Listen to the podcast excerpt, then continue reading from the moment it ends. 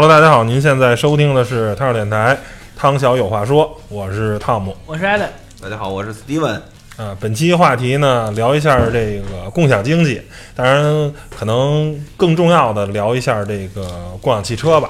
然后前不久呢，也是有一新闻在各大网站上，这个呃还是挺火爆的，就是说这个啊、有沈阳吧，然后呢弄了这个呃不少这个宝马汽车啊，宝马的一系，然后准备给共享一下的。呃，前期呢可能有个二三十辆吧，未来说预计能达到一千多辆。然后呢，背后呢这个这个投资人呢也被网友们这个深扒出来了。然后就是这个现在当红的这个呃这个赵本山的这个徒弟啊宋小宝啊是其中的投资人之一。呃，但是我个人觉得啊，这个事儿可能是一个呃炒作事件的这个概率比较大，因为您想想，如果未来啊有一千辆的话，那一辆宝马一系的呃汽车的成本，就算是批量的购买有个六七折的话，可能这个单车的成本也得要接近二十万的一个售价，而且它这个车还会进行适当的改装，比如加上 GPS 啊，包括有酒精啊、疲劳什么这些的监测的这些设备，可能最终的每辆车的成交价应该都在二十万左右。那一千辆车的话，二十万的话就是两个亿啊。那两个亿真金白银砸进去，这个东西回本的周期是非常非常长的。所以我觉得像宋小宝这样的这种艺人吧也好，他这钱你想来的不容易嘛，不是大风刮来的，他又没有那么多战略上的考虑，所以我觉得他们肯定是想挣快钱。所以我觉得呢是拿这个前期的钱呢，前期的这概念往外先先这么说着，然后呢后来能吸引更多的资本进来，完成剩下那个九百多辆的这个概念的概率比较大。自己你想先是二十辆的话，一辆二十万。啊，不过四百万块钱吧，还是呃毛毛雨小 case。但是真的说砸一千辆、两个亿进去，我个人觉得啊不太可能。所以呢，本期这个话题还是重新回来继续聊咱们这个啊共享汽车跟共享经济。所以我想先跟二位讨论一下，你觉得什么样的设备可以共享？我觉得应该是啊有这么几个东西的。首先，能共享的这个东西。一定不是一个人高频使用的，比如说手机，我们就不会共享，对吧？因为我们手机现在几乎是人不能缺少的一个东西，我们非常要高频的使用，甚至每天 every day，甚至是醒来到睡觉之间，我们可能百分之二三十的时间都要被手机这个东西所占据。那这个东西呢是不能共享的，为什么？因为我们必须要买它，必须要直接给它购入，这个所以我觉得是不能共享的。但是衣服，如果我们日常穿的衣服，我觉得也是不能共享的，因为我们每天都要穿。我还以为能共享呢。呃，但是我想说另一个，这第一个就是说高频使用的东西不能共享，因为我直接购买的价值是比较大的，通过共享，通过这种租用的方式，价值是不大的。但是有一种，就是我们对它是需要是低频的，就是说这个东西，我能一个月会用一次，甚至说有时候一年我会用一次。我觉得这样的东西是有需要的。比如说衣服，我们可能共享的这种意义不大，我们日常穿的啊，可能 T 恤衫，可能是条牛仔裤。但是说一个晚礼服，一件晚礼服，或者说一件结婚。参加正式场合的这种特别考究的西装，我觉得它是有共享的这种，呃，基因的，就是我们可能一年才会或者一连半年才会有这么一次去穿这个衣服。但如果我，呃，并平时并不是穿这衣服的人，那我可能觉得买一件这个衣服需要上万元，可能啊，感觉意义不是特别大。所以呢，能不能通过共享或者租用这种东西，反而我觉得是一个呃。可能可以的解决方案，这个就是。哎，说到这点呢，倒是呃，回国之前我在日本看有有这么一个就是创创业创业企业，那就是其实现在这共享这词儿就是说白就是租赁嘛，对吧？租赁租用是吧？他那个他那个就是呃公司，他就是名牌儿、名牌包啊、名牌这个衣服啊，然后像刚才台长说的晚礼服啊这些东西呢，它是租用的。就是呃女满足女性各种这个想换名牌的心你。今天可以弄一 LV，明天可以弄一个 GUCCI 等等等等，你可以想想用什么用什么，价格呢呃适中，也不是特别贵，也不是特别便宜，因为毕竟它是名牌嘛，然后交一定保证金，然后你可以拿去用。而这这种东西就是正好是符合这个刚才他想说的这块儿，是吧？嗯这个使用频率不高，但是呢，在一定程度上呢，又又有价值，又可以，呃，这个在一定程呃某某方面满足这个需求，这种东西就可以共享出来。啊、对，而且我觉得吧，对于现代人来说，这个共享有时候是在嗯创造需求。你本身对这件事情可能已经没有太多的需求了，呃，你只是在正常起源中这种服务你可能不会使用，但是一旦让它变成为共享经济。然后呢，这共享东西跟租赁最大的区别就是共享是很方便获取的，因为借助现在先进的手机 APP 跟这个各项互联网特别大的资源跟巨大的这个资本在后面去辅助，就是它会让你这个东西变得非常的方便，哎哎易用。就是大家可以试想一下，在共享单车出来之前，我们已经有多久不骑自行车了？其实很多人已经可能三年五年都没有再骑自行车了，因为没有使用这个场景，大家都是短途的这种啊使用。那我自己买一个自行车骑其实是不可能的，因为我先要面对一个十公里、二十公里这个级别的一个长途的穿越跨越，然后呢到了一个地方，然后距离我真正的目的地可能还有五百米或者一公里，这个时候呢，大多数人选的可能是步行。但是有共享单车出现了以后呢，共享单车成为了我们这个百度啊，成成为我们这个百度的这个接驳的这么一个工具，完成了一个最后一公里的这么一个出行的方式。其实我们是对这种服务有需求的，但是如果不是这种共享的模式，而是租赁的模式，或者说是像过去那种比较落后的共享模式，像这个这个小红车啊，最初的这个政府搞的这个共享单车，其实很多人就没有选择这个服务啊，因为它不方便，因为它哎呀很麻烦，各种还要注册啊什么的乱七八糟的，所以我觉得这个就是啊共享的。经济的一个最基础的这么一个一一个东西，首先这个东西不能是特别高频使用的，不然的话，买自己直接买直接持有是比较靠谱的。然后呢，第二个呢，就是说这个东西呢，是一个啊相对来说低频使用的，然后但是又不是不使用，或者说是你在我们想用这种服务，但是过去呢通过租赁的方式是不完美的，而共享方式是完美的。那汽车这个东西，呃，说到底有没有这种共享的啊、这种可能性呢？我个人觉得还是有的。但是呃，其实实话实说，现在的所有的共享的汽车啊、可以认为是神州租车的手机版啊进阶版的一个东西，就是它首先你不够方便。就是共享汽车跟共享单车最大的一个区别就是，共享汽车是没法像共享单车那样去铺数量的。首先，车的成本就很贵，就是你再便宜的车可能也要十万块钱左右，然后再加上一些定位的这些东西，还要进行适当的设备上的改造改装。而共享单车呢，便宜的几百块钱，贵的话，摩拜也不过一两千块钱。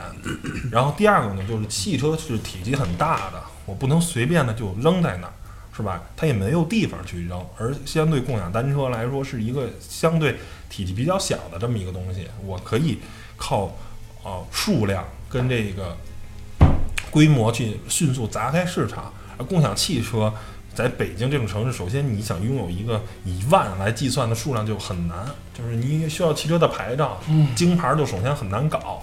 第二个呢，你如果真是一万辆车砸到这个北京市，其实是一个很可怕的事情啊！即便你有牌照，在这些不限牌照的城市，突然有几万辆车砸向市场，也是一个很可怕。这些车搁在哪儿，放在哪儿，他们有没有可停放的地方，这些都是都是问题。所以大家现在看到的共享汽车的，其实跟神州租车本质上没有什么太大的区别。神州租车可能是有固定的场所啊，可能是在啊首都机场有啊，北京南站有它的去共享的地点。然后呢，这个共享汽车呢，可能是能随马路上可以停。但我们要面对一个使用上特别大的痛点，就是说，OK，我手机我下了一个订单，我想用车。然后，比如我们今天在我们录音的地儿，这个德胜门，就发现德胜门这儿没有车，这附近一公里都没有车。雍和宫那儿有一辆，在我们老的录音地方，这个时候我们离老的地方还有两三公里的距离。那这个两三公里谁来解决这个问题？这是现在共享汽车面临特别大的共享自行车，对，然后我们再通过共享自行车，然后共享单车骑到那个地方，我再开车去走，这个东西其实使用这是痛点，是很难受很难受的。那与其这样，我们马路上跑了那么多出租车，我们为什么不去用出租车呢？出租车也是从甲地给我们带到乙地，这也就是现在共享汽车可能相对来说被低频使用的一个。啊，最大的这么一个原因就是，除非我是这一天啊，我要去好多好多地方，可能我到新到的这个地方没有打车的这种条件，我必须需要需要一个汽车，我又没有汽车的时候，我去使用这么一个东西还是可能比较方便。然后，但是呢，在这个使用中也会发现一个特别特别好玩的事情，就是我看朋友圈这两天有人在转，说有一个哥们儿开着一共享汽车啊啊对，到了高速休息区了，说我上趟厕所去。就把车给锁了，但是他可能应该是使用一个就是暂暂时离开这么一功能，但是那大哥好像就选择可能交车了，然后呢，等再回来的时候发现车没了，被别人开走了，然后他等于就是暂时的被困在高速公路上了。嗯，所以这个就是在现实中非常现实的一个使用中的痛点，就是你你你你怎么使用这个共享汽车？所以在之前的节目呢，其实我说过。共就是共享汽车未来的啊完美的这种使用的情况，其实一定要是结合到自动驾驶，还有这个呃这个这个新能源的这块的这个一个完美的结合，就是可以试想一下，如果一个共享汽车，我们现在要录音，然后呢，我这时候下一个单，然后呢，这辆车先把齐哥送回家，齐哥离录音地方黑长街一公里。然后呢，再把 Steven 送回家，送回送送回雍和宫，最后再把我送回朝阳门。然后呢，他准确的知道我们九点钟录音结束以后，他会来九点准时的在我们录音地方来接我，然后依次把咱们仨送回家。然后呢，他自己就开走了，他去想办法去充电，他去想办法去找停车的位置，而不用我们三个人去驾驶它去干什么事儿。这个我觉得是。就是共享汽车的一个未来的最终的终极的完美的形态。如果你达不到现在我们说的这种形态，其实还是租车，还是一个咱们简单认为的是一个租车行为。然后呢，只是可能比神州相对来说更更方便，但是其实这个方便是打着引号的。就像刚才在高速公路上折的这哥们儿，神州租车这个这车啊，我是完全一天都是归我使用的，是吧？我到时候直接就还了就好了。这个呢，虽然说可能是还，可能随时能停，但是交代的后果就是会有另一个人把你这车开走，这是一个非常尴尬的。网上的这种，现在咱们市面上最多的这种，呃，租车都是电动的，是吧？应该是。呃，因为在北京嘛，突购那个不，我都看突购是 smart 跟标致的三零零二零零八比较多，对吧？呃，然后但是好像北汽也有很多 EV，就是呃，可能电动车的号牌是在方面上比较有优势。第二个可能。啊，政府也是比较鼓励新能源车嘛，所以可能在租车这方面有政策上的一些帮助。但是，呃，你最核心的就是现在，所以，所以我理解，就现在这种租车的行为，或者不是咱们说的共享汽车的行为，大部分啊，绝大多数是一种广告的效应，是一种叫什么？呃，这种叫这个营销的一个策略吧。比如说北汽的电动车呀，还有刚才说的这种啊，这个奔驰那种。车辆我不知道是不是电动的，我觉得宝马宝马一系，宝马一系，我觉得可能大多数都是有一这么一个概念，就是说我们再去做这件事情，但是我觉得这个比较超前啊，可能现在讨论起来确实是，就像你刚才说的终极形态，或者说我们最理想的形态应该是那样的，但是呢，首先你要过哪关呢？过首先法律的层面，这这个自动驾驶什么时候能够成型，对吧？这是一，二呢这个。借车人，当然他自动驾驶了嘛？借车人自己是不是应该拥有一定的那个交通的这个就是能力？比如说你像齐哥这种，对吧？自己还没有有本的时候，能不能驾驶或者使用共享汽车？这个不行啊！你你说的这个东西呢，其实我觉得啊，就是说，呃，这个宋小宝弄的这个沈阳这个宝马的这个这个宝马一系的这个共享汽车，我觉得是在这方面走的是很先进的。就首先你要。核实驾驶员有没有驾车的这个资质的这个这个问题，就是你可能在 APP 上你注册的时候需要你的这个驾照的认证，但是呢，我下单以后，是不是我还开是我开，这是一个问题，对吧？面部识别，面部识别，他把这辆车增加了面部识别，就是必须是本人开，就是 OK。齐哥没有驾照，你用我的手机你下了一单，然后结果你把车开走了，这个东西是不是不允许的，是吧？那他首先用通过面部识别把这个问题解决了，第二个问题就是解决是什么？这个问题很好解决，你法律责任是在注册人就完了。出现任何出现任何事故是由，但是你有你有还是有连带责任的。我觉得作为一个公司，你一就是这个东西，才其实，在共享单车的时候我们就聊过，就是 OFO、OFO 跟摩拜这个公司，就是你没有电子锁的共享单车都是耍流氓，就是你就是其实就把。一些有原罪的车就扔在，因为你没有电子锁，没有任何的行为限制它，就一沉机械，你马路上就骑去就跑去了。对，这是本身就是你设计之初就是有原罪的。那这个共享汽车，我觉得同样是有这么一个道理，你在你在设计之初就应该防备人性的这些恶，对吧？我把这些恶首先就是降低了，首先必须是本人的，你确定这个人他是有开车的这个杀人，对杀人，还是那句话，资资格的。然后呢，第二个就是防止酒驾，嗯，对吧？车里边有自动检测酒精功能，酒酒精的这个功能。然后你必须得先核实了、认证了，你你这个车、你这个驾驶员不是那个这个醉酒状态的时候，才能啊在车上这个正常的驾驶行驶。我觉得这个呃是在目前啊我知道的共享汽车里做出来的比较好，因为像土狗的那些车好像是没有这个功能的。我觉得这个是非常非常好的。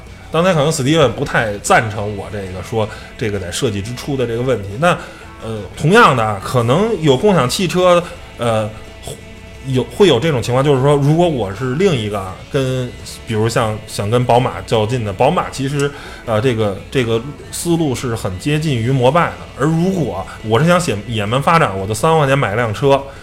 我用你十倍、十分之一的价格，我迅速往市场砸上车，然后这车什么东西都都没有，就是开车能走，但是造成的后果可能就是交通上的灾难。就是我们现在普通的共享的。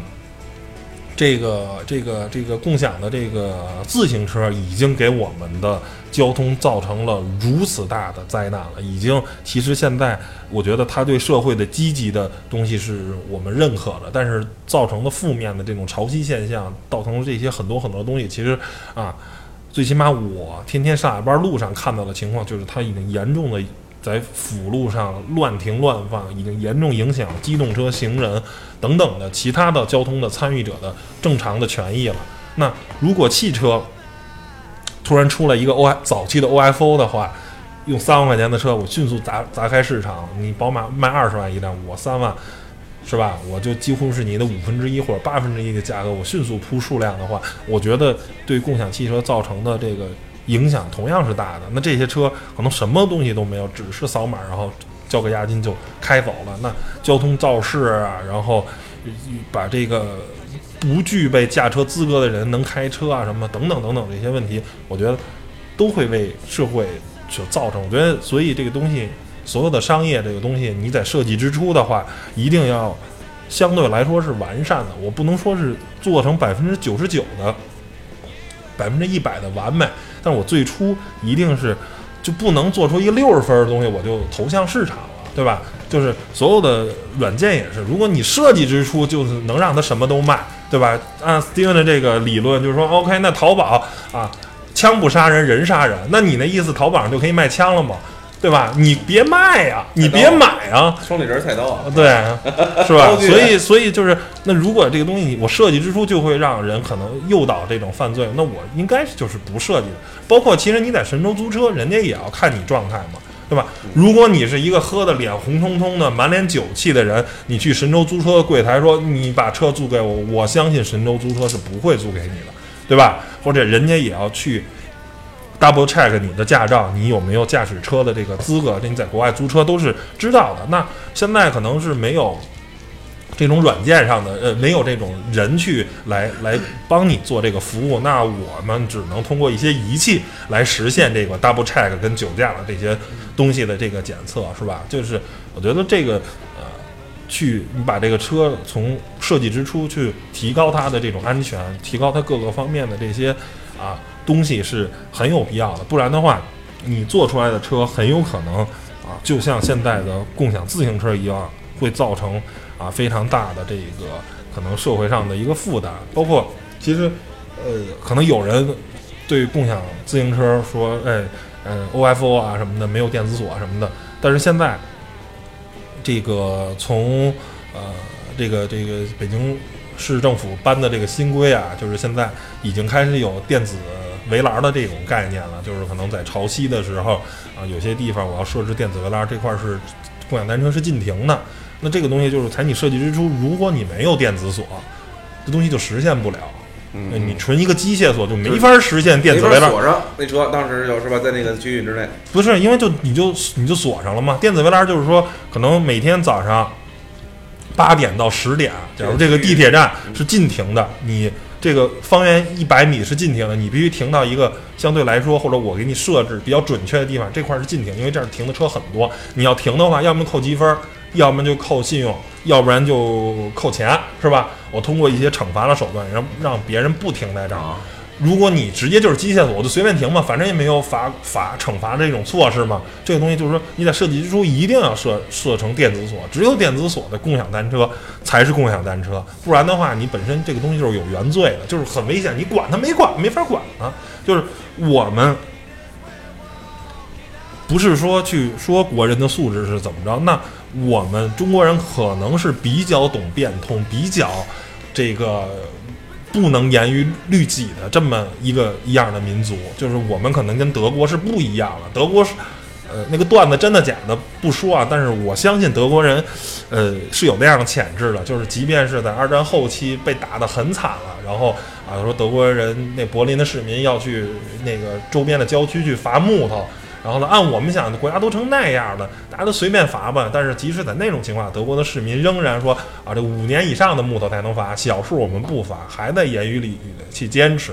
所以我觉得这跟民族的性格有关系。德国人就感觉很严于律己，很就是啊，有法规我们就去执行，甭管它是谁设定的法规，甭管这个国家已经成为什么样子了。那中国人不是，中国人很懂得变通，很懂得曲线救国，这都写在我们的兵法上的，曲线救国，围魏。救赵，我们讲究的是这些变通的理念，能力比较强。哎，我们会想了很多的方法 啊，看看能不能去去去去去更快的实现我们的一些目的。那这个时候，如果你就没设到任何的拦阻索，没有设任何的东西，那就大家条条大道吞罗马的话，那就可能一定是歪道了。所以我觉得啊，甭管是共享汽车也好，还甭管是共享单车的好，你。在设计之初，一定要把这东西设计的尽量的去完美一点，因为我们的人跟其他的民族可能真的不太一样。这不是说好不好，就德国人太死心眼了，有些时候可能啊会反而会影响效率。但中国人这种带来的是高效率的话，但是可能啊如果不多一些规矩的话，去制约、去制衡呢，可能。哎，就会产生一些潜在的问题。对啊，不是，除了这汽车之外，其实现在很还有很多共享哎，共享的东西。我觉得，但是有有有没有在现在身边比较流行的，大家都用过的？我觉得比较奇葩的啊，先说几个啊，就是共享充电宝，就很多人都觉得真不错。大齐聊一聊当时咱们在上海的时候，我的那个经历。嗯。哎呃，我跟大家介介绍一下，那当时经历是这样的：我到了上海之后啊，就是跟齐哥是住到了一起，嗯。啊，然后呢，开了一个房，分着开，然后齐哥呢，晚上睡在一个屋，但是是吧？齐哥是齐哥是干自己的事儿去了，我呢也忙活我的去了。结果我们到了晚上之后见着面之后呢，我说大齐，我今天啊这手机都没电了，你给我带个充电宝吧。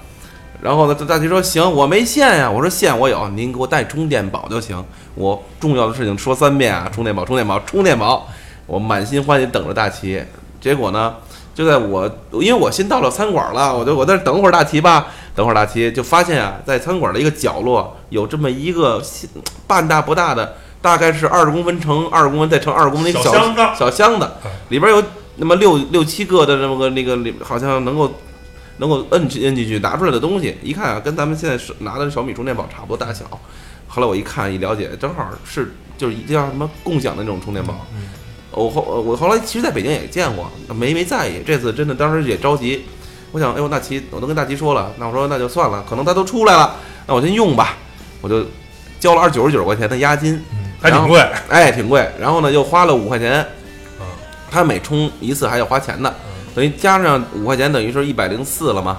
就这么着，结果他退的时候啊，他还奖励了个一块钱，结果我那是免费用的。我我我其实这不是重点，重点是后来大齐来了之后一说充电宝呢，大齐说哟我忘带了，得亏有这个共享充电宝，对，要不要折价？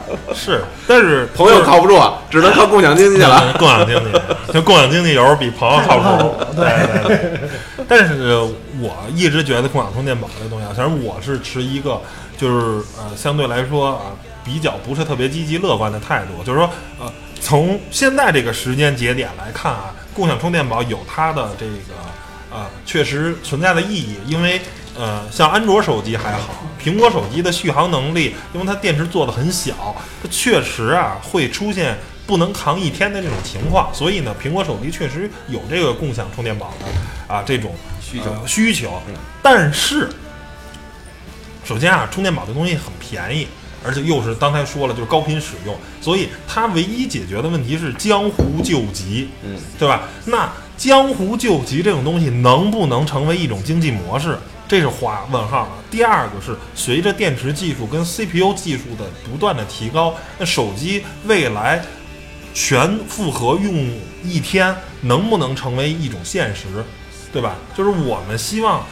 创业的时候，或者我投，如果我是一个风投，我投一个项目的时候，我觉得我看它是三五年，是看十年可能有点远，最起码看三五年。但是三五年我能考虑的是，现在都有像高通的六系列那么完美兼顾续航跟这个这个能耗，还有这个性能非常完美的平衡。这个 Steven 用的是锤子这个。呃，坚果 Pro 它用坚就是这个六二五高通的六二五骁龙六二五处理器，就基本上一细性能确实一般，但是一点五天没问题吧？正常两天没问题，两天没问题，而且还给还给还给苹果充电呢。嗯，就是那现在已经有这样的手机，就是当你用到六二五骁龙六二五，当你的电池做到三千五百毫安这个级别的时候，你正常用一点五天两天是没有任何问题的。其实用共享充电宝的这种。啊，本身的诉求就已经很小了，所以我个人啊不是特别看好共享充电宝。就是你你做一个项目，你做一件事儿，我你所有的东西都是赌别人不行，你去跟科技去死磕，说科技不行，说电池不能做大，说处理器的功耗不能降低，我觉得这是背道而驰的。我应该是赌科技行，比如说我创业，我做一个快充技术，我能让电池充得更快。或者我能做一个什么东西，这个我觉得是，或者说做一个无线充电的技术，我觉得这是创业的方向，而不是说我赌你不行，是吧？共享充电宝这件事儿就是我在赌 CPU 跟处理器不行，我在跟全世界最牛的科技公司在较劲，我赌你们家不行，你们家不行我才行，是吧？这是一种，这是一个零和游戏。我倒不这么认为啊，我觉得你说的，刚才我确实没想过你这个观点。但是你说完之后，我特别同意。但是你在分析之后，我又不同意了。首先，为什么呢？我就首先，呃，这个你说的那个我很赞同，就是说他堵人家不行。嗯。而且科技发展一定是向着电池的能耗也好，或者说你 CPU 能耗也好，电池本身的容量也好，对，更小的材质，对，多的容量。但是我觉得，再你再你再再就是在能源再是一个，就是能源永远是咱们这个世界永恒的话题。我觉得。所以说，你本身对于一个大的公司也好，它一个就一个产品或一个项目，可能也是嗯，仅存过可能当那个年代那个时代。我觉得就像刚才我说的充电宝这个，我个人觉得还是挺有，至少在三五年之内，我觉得还是挺有发展的。我在我看来啊，三五年之内，手机这个这个载体想要突破到，比如说你每天不用充电，我这个可能性。咱们把我先，咱们挂个赌啊！我觉得可能性极低，我不知道大齐怎么看。就是我，我觉得得发展成什么样？这个手机一天才不用充电，我不难以想象。往前倒五年，我一天确实可以不用充电，但是因为那时候的性能不行，不是因为那时候性能不行，而是因为那时候的使用率没有那么高。对不对？其实不是，如果你现在换一个诺基亚的那个功能机，你仍然可以一星期不充电，你天天在玩都没问题。为什么？诺基亚的功能机，三三二幺零什么就那，就是就为什么呢？是因为就是当时啊，在功能机时代的手机的呃电池大概也就是八百或者五百毫安时这样一个。五年前我用的就是 iPhone 一，不是你呃不是 iPhone 的四。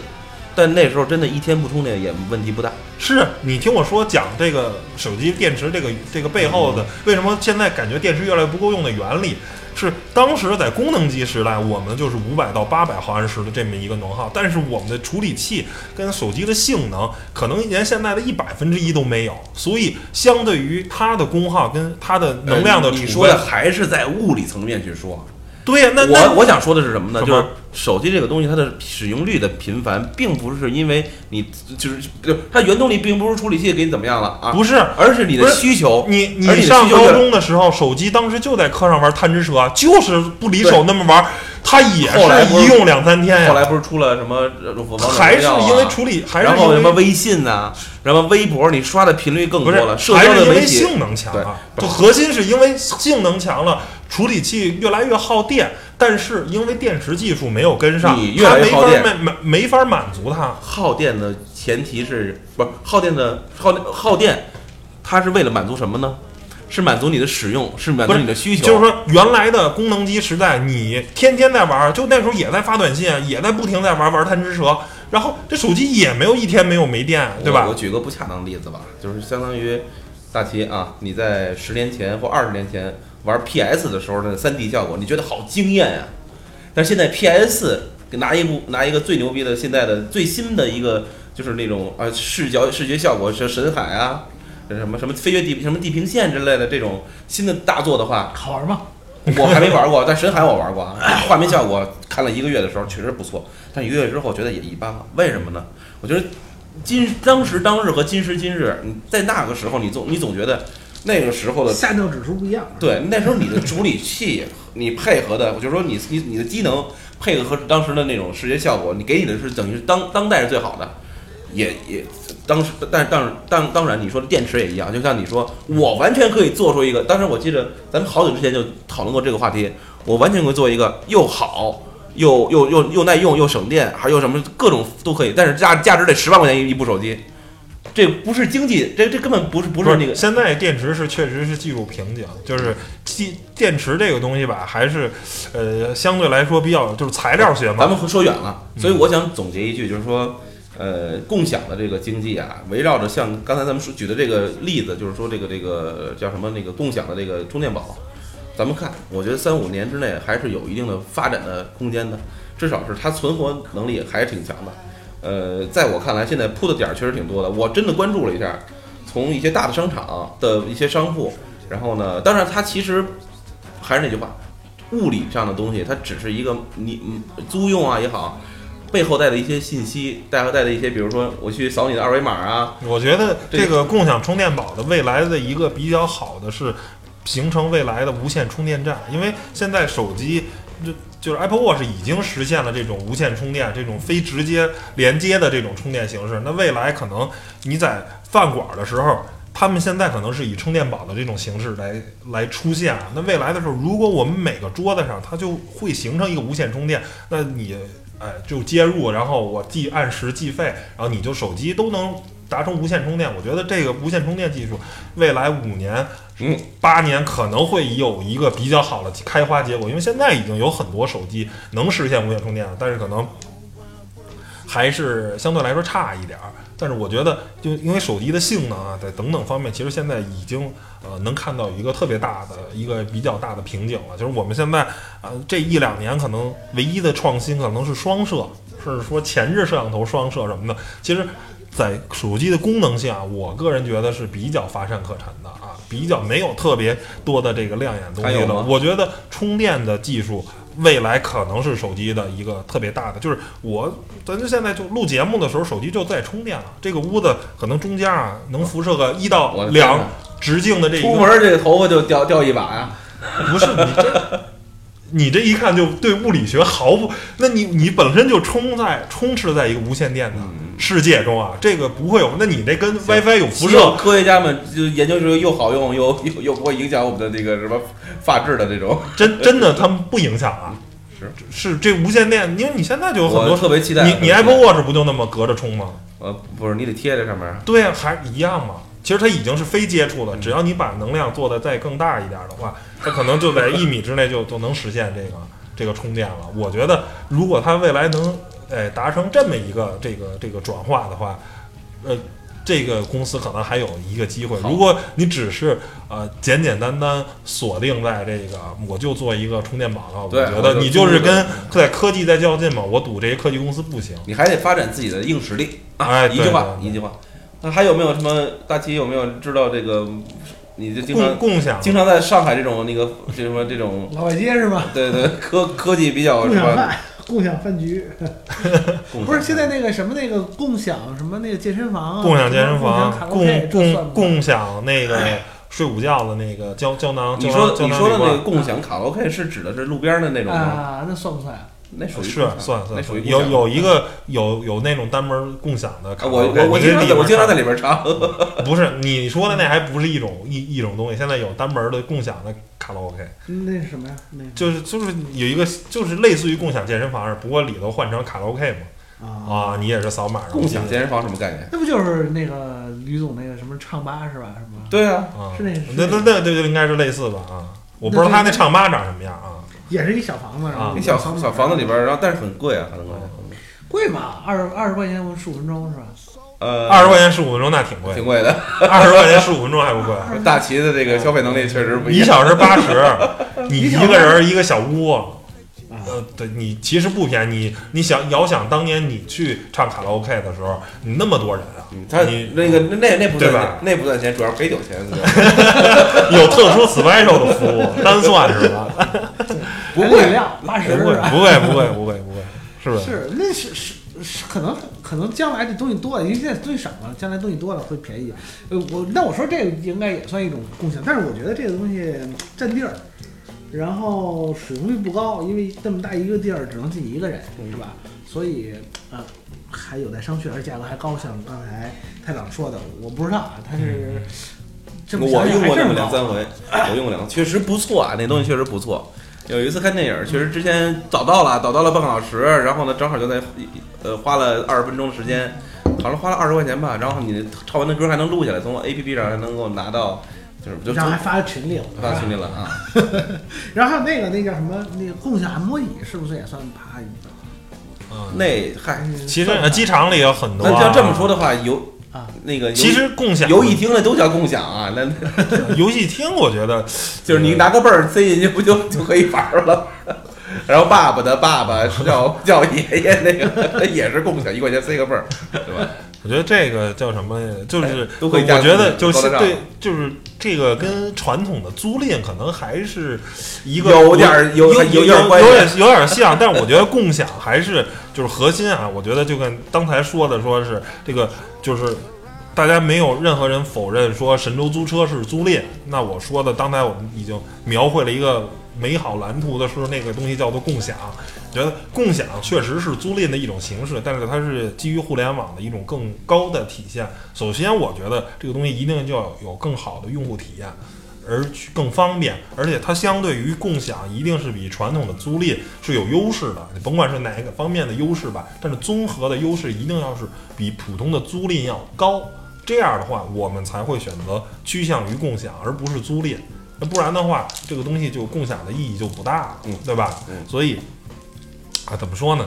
我觉得哎，共共享吧。嗯，首先具备条件，你得有，你得有一个，就是通过互联网的方式能够形成的一个，就叫什么？O to O 对上嘛，也起码也是一个，对吧？然后呢，然后这个呢，首先是第一步，然后基基础其实原型还是，所以建议现在还在开展租赁行业的这些叫什么传统的这种啊商家也好，或者说是公司也好，赶紧转型。你们转个型，上个网，那就是共享。我说你叫共享也没用，你能挣着钱呀。而且刚才我觉得啊，这个汤姆说的这个手机能不能共享，其实我倒觉得有一天手机没准还真能共享。你所有应用都在云端的时候，手机的终端价值就失去了。其实你到哪儿，你拿一个，然后你用你自己账号登录，这就是你的手机。为安全的问题，不是，先不是说安全，就是那你你还是需要一个设备。那如果我在路上就需要了。对吧？我不我不能在地，我们告诉云云上有我们的面部识别。对，其实其实我觉得这个就看使用频率的高低了。你比如说你在家啊，在家的话呢，其实其实有好多应用在手机上不适用。说实话，因为手机屏幕太小，你看电影什么的，这这种长时间占用的时候，你在家的时候完全用不着手机去解决这些问题。你可以拿 Pad 什么都可以解决。当你用到手机的时候呢？一般你在外边用的时候多，比方说你去什么支付啊什么的，这个时候，哎，你共享你手机是吧？你拿来拿来这个商场的手机，你用你的账号登录，然后到那刷个刷钱，然后，我觉得这就实现了一个这个就叫我借您个手机用一下。不，我就觉得它所有应用都在云端。我觉得其实它手机的这个价值啊，就使用场景的话会发生变化。手机这种小屏幕的终端设备和。iPad 呀，还有这个电脑屏幕这种大屏幕端设备，我觉得会分得更清楚。因为现在这个东西，说实话，你这个就是因为它方便，所以我们不得已我们在家看它也可以拿手机看。嗯。但是其实呢，它体验并不好。你用手机去玩游戏，你用手机去看视频，你体验好吗？显然不如 iPad 好，对吧？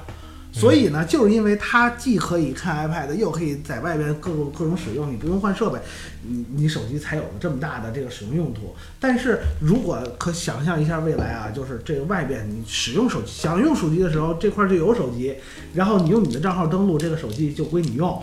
到这个时候，你还会觉得我的手机应该做这么多事儿吗？我觉得不会了。谁没事儿家里能有一个 iPad 看看视频，拿这一小破手机盯着看，是吧？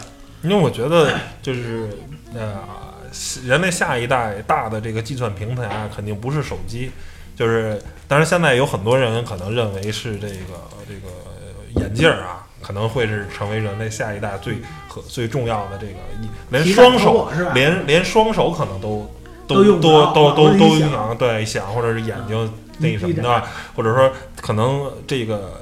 东西能跟大脑有一个数据上的同步的一个什么东西？我觉得那个时候，当那个时候眼镜就是现在的手机，手机并不是现在一个必须的一个一个东西了，可能会变得更低频使用。而人类那时候眼镜可能是一个高频，我每天啊，可能醒着的十二个小时，其中有八个小时都跟它息息相关，都跟它啊去去哎不离的这么一个状态啊。我觉得是是是，确实是这样的。其实。呃，说这种共享或者什么，其实很多的，在我们眼原来看来不可能的东西，其实在现在看来，设备都都很，比如说很多公司的电脑啊、打印机啊、复印机啊，甚至很多时候办公桌都是这个租赁的。这个东西其实原理就很简单，因为常用常新嘛。就是我我是一个创业公司。我是一个小公司，我并不需要那么我买资产呀什么的东西没有必要。我可能我们两三年就成了，要么就成，要么就死，是吧？我这一个桌子三千块钱，我买它一个，我觉得没有必要。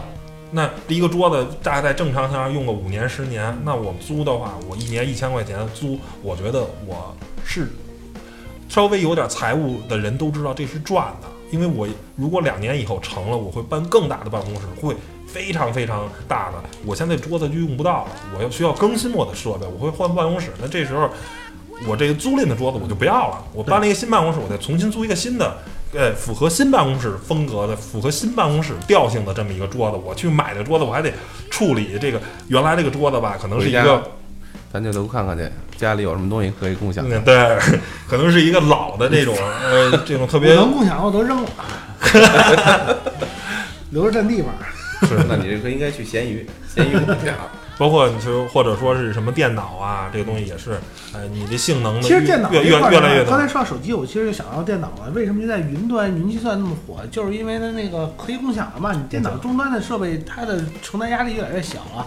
基本上你到哪儿只需要一个键盘，然后需要一个显示器就完了。所以这些东西就完全就可以，是吧？是因为你大部分的东西都在云端呢，你的应用你去连接服务器，你去弄就完了，是吧？这边可能就一个接收器就解决问题了。所以在这个时代的话，云云计算呀，这个时代的话，我觉得像这个咱们的传统意识上觉得不能共享东西，渐渐的可能也会共享开。比方说啊，我这个背台电脑现在去上课去多沉呀，对吧？那我将来这个所有的应用全在云端的时候，那我就可以到这上课的地点，我说你把电脑啊终端就一键盘吧，我共享一下完了，是吧？所以这个我觉得还是科技带领这个共享范围它会越来越大。这个将来的话，我其实畅想一种共享形式，将来会是什么样的？价格的同一种价格的任何东西都能共享，你不觉得这种模式非常棒？回到原始社会，以物易物了，就不是以物易物了。你就是比方说我我九十九块钱的租金我压进去，然后九十九块钱的产品我就可以随便使，我就给你租金就完了嘛，使的时候。九十九块钱自行车我可以骑，骑完了之后，然后九十九这个东西其实需要特别大的一个，就是现在啊，对共享单车上或者说共享汽车上也有这种，就是啊，跟一些巨头的这种绑定，比如用的蚂蚁信用啊什么的这种东西，就是当我们把这个信用系统是打通的话，当你把你这个人的这个东西给打通的话，你没人敢再去毁了，因为当你一个违法行为让你一个信用咣叽。你假如原来你现在是信用是七百啊，芝麻信用，当你有毁坏小黄车这种东西的话，你一下就可能从七百直接扣你五十六百五。当你六百五的信用，你发现你所有东西全要全要租。对，人家现在你可能压五百块钱就宝马，嗯。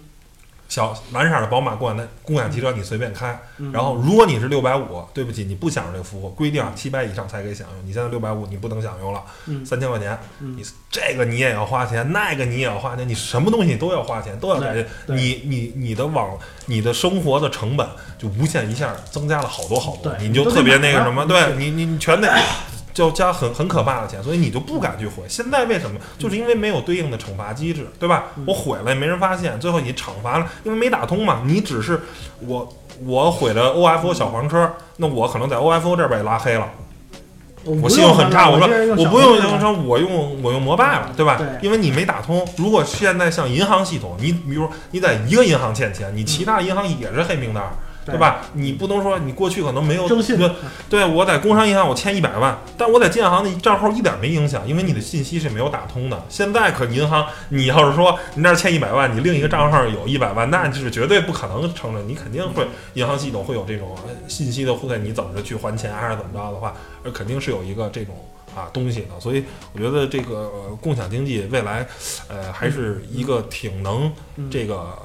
是一个经济方式啊，而且我觉得，呃，我忘了是哪位一个大佬说的，就是说，其实你不应该在乎说你拥有什么，而是说你去调动这个社会的资源。这是在创业上大家都去呃比较看重的是，你不是说我拥有啊怎么着，或者是你怎么着怎么着，其实有时候不见得非得一定要拥有，就是你能调动这个资源就可以了。共享经济就是我能调动这个，我不见得要拥有这个东西，要拥有这个手机，要拥有这个电脑，我在需要的时候它能为我所用即可。所以我们就畅想一下未来的世界，可能它就真会发展发展这个，就是呃，台长说这个信用打通了，信用打通了，好多家巨头都加进来，然后都开始共享他们的设备。这个时候我会发现我家里会很空荡，对吧？我用什么的时候，我出去我租什么用就完了。呃，比方说我今天想骑，他会二十二点的直接就。来到你家，然后哎，可能京东，我假如哎，我每年夏天的时候啊，假如啊，但是可能呃，空调这个东西可能还不是那种，假如说我们只需要夏天用空调，冬天不需要。租三个月空调，然后用了，然后三个月以后这空调你该干嘛干嘛。对，你该干嘛干嘛。然后，然后这个里边有一个问题，或者说是共享经济的话呢，你非消耗品可以，消耗品不行，你不能共享一个面包是吧？对对对，它吃没了就没了。这块或者说你假如跑步机，假如我现在减肥，哎，我通过我通过半年或者一年的一个跑步机很贵啊，一万多，稍微好点，我可能每个月啊五百块钱，我租用它一年。我确实瘦下来了，我也保持很好，我不用再那么大体量的去锻炼身体了。OK，那最后我达到了效果，要么你花一万五买一个跑步机，要么你租租它一年，租它半年，你可能每个月五百块钱、三百块钱，你可能花个三五千块钱就把这事儿搞定了，我就瘦下来了，我没必要再买跑步机了。或者我觉得可能会有更好的这个这个方式，而且现在的人呢。就是如果你是一个北京人，你买一个跑步机可能还觉得是一个靠谱的事儿，对吧？因为我家一套房子，但是对于很多外地朋友，他在北京租房子，他也需要锻炼身体。那你买一跑步机就是一我搬家了怎么办？这跑步机怎么弄？所以说这些设备其太实都可以重了。共享嘛。对我觉得就是今天想租嘛跑步机，你租个跑步机；你明天对想用这个蹦床了，我说这一个月我不要跑步机了。了，我想换蹦床了，我想换这个这个什么骑自行车的那种锻炼方式，那我我不能都买吧？那要么你就去健身房去。其实健身房就是一种集合式的共享经济，对吧？大家都交钱，都交这个什么去租赁它嘛。但是你可能还要去一个比较远的地方。我在家这时候我就就踏踏实实就就就能干这一件事儿，我就比较宅嘛，但是我还想大家锻炼锻炼身体。所以我觉得这种可共享的东西是非常非常多的。对，所以我觉得这个将来社会上同一种价格下，然后你这个可以啊一个一个来轮回用，这种社会性我觉得挺好。家里什么都不用放了，我反正我想用什么我就用的时候我就去 共享就完了，是吧？对，因为其实很多时候吧，很多东西其实是相对来说是低频的，就是大家真的是没有没有必要，就是要不然怎么家里东西越积越多呢？就是这个原理，我不用嘛，我到时候想用的时候找都找不着。所以其实说说回咱们这个家里的轻资产。开开开篇的这个汽车，其实汽车就是一个相对低频使用的东西。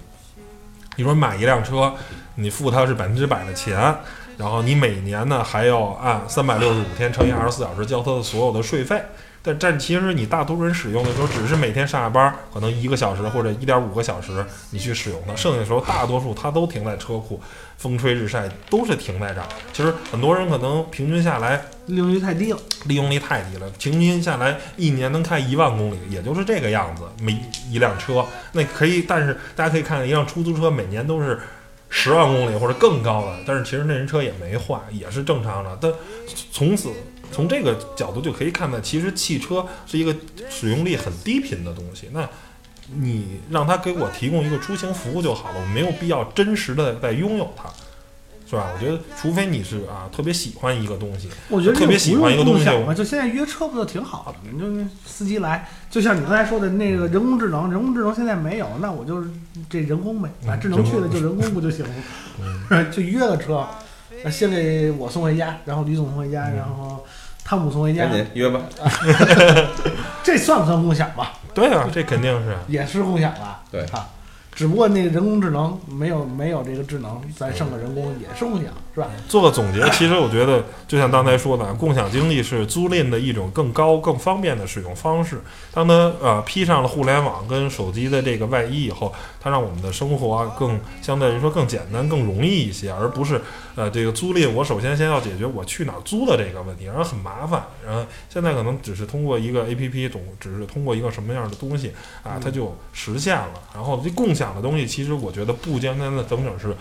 呃，这个物品服务同样也是可以共享，对吧？嗯。比如说钟点工就是一种非常好的共享，哎，他每天哎给他给齐哥家打扫两个小时的卫生，给 Steven 他们家打扫两个小时卫生，给我们家打扫，而你不用真正的你去一个七乘二十四小时去雇一个，嗯，这个呃保姆在你家去，然后你这样呢，一是你要付很高的费用，第二个啊，可能也其其实你还要解决他的住的什么的问题，其实你哎感觉没有必要其。实你享受的是他的服务嘛？其实大家是合力去租租它，对吧？对，这样一种新的这个社会劳动形态，其实这个东西最近还挺火的。比方说，就是员工嘛，现以前都是这个雇佣这个终身现在比如说就好像有那个就很早就财务的财务这种，就相对其实是低频使用的，就大家都是对呃你给你干给给他干就完了。给每个月多少钱给他那个财务那个服务，对，给你帮你做账什么的，而且是人力的一种节约和这个有效利用，对吧？嗯呃，人力、物品还有这个时间，我相信在将来的社会里边，会随着这个共享的这个呃认识人的认识，还有技术的完善，都会越来越啊高效啊，越来越便利。成吧？那本期关于共享经济的话题就聊到这儿，谢谢大家收听了，拜拜拜拜。拜拜。拜拜。